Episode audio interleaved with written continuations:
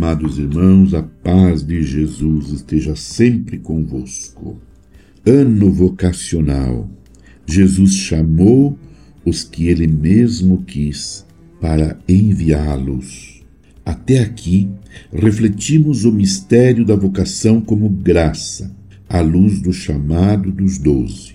Marcos 3, 13 a 19. Segundo as peculiaridades do evangelista Marcos, percebemos nessa dinâmica vocacional aqueles elementos que concorrem para a realização de cada homem e de cada mulher a partir da resposta generosa diante de uma proposta que lhes dá sentido de vida. Chamados a montanha, perpassados aquelas dimensões da íntima ligação com Cristo, dos sermos atraídos por sua voz e da vivência comunitária, tendo no grupo dos seguidores de Jesus a comunidade eclesial, a experiência privilegiada dessa comunhão. Passamos agora a considerar o envio missionário contido nesta proposta vocacional.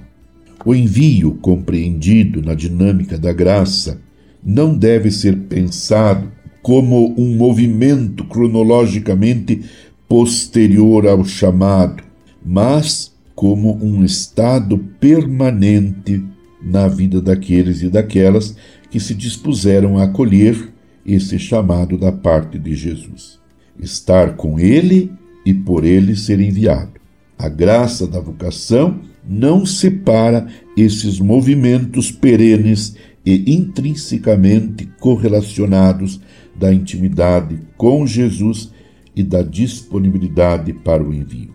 Mais adiante retornaremos especificamente a essa abordagem da vocação como missão, inclusive apontando algumas indicações ou mesmo comprometimentos como possibilidades de engajamentos concretos fruto de um sadio e abrangente caminho vocacional.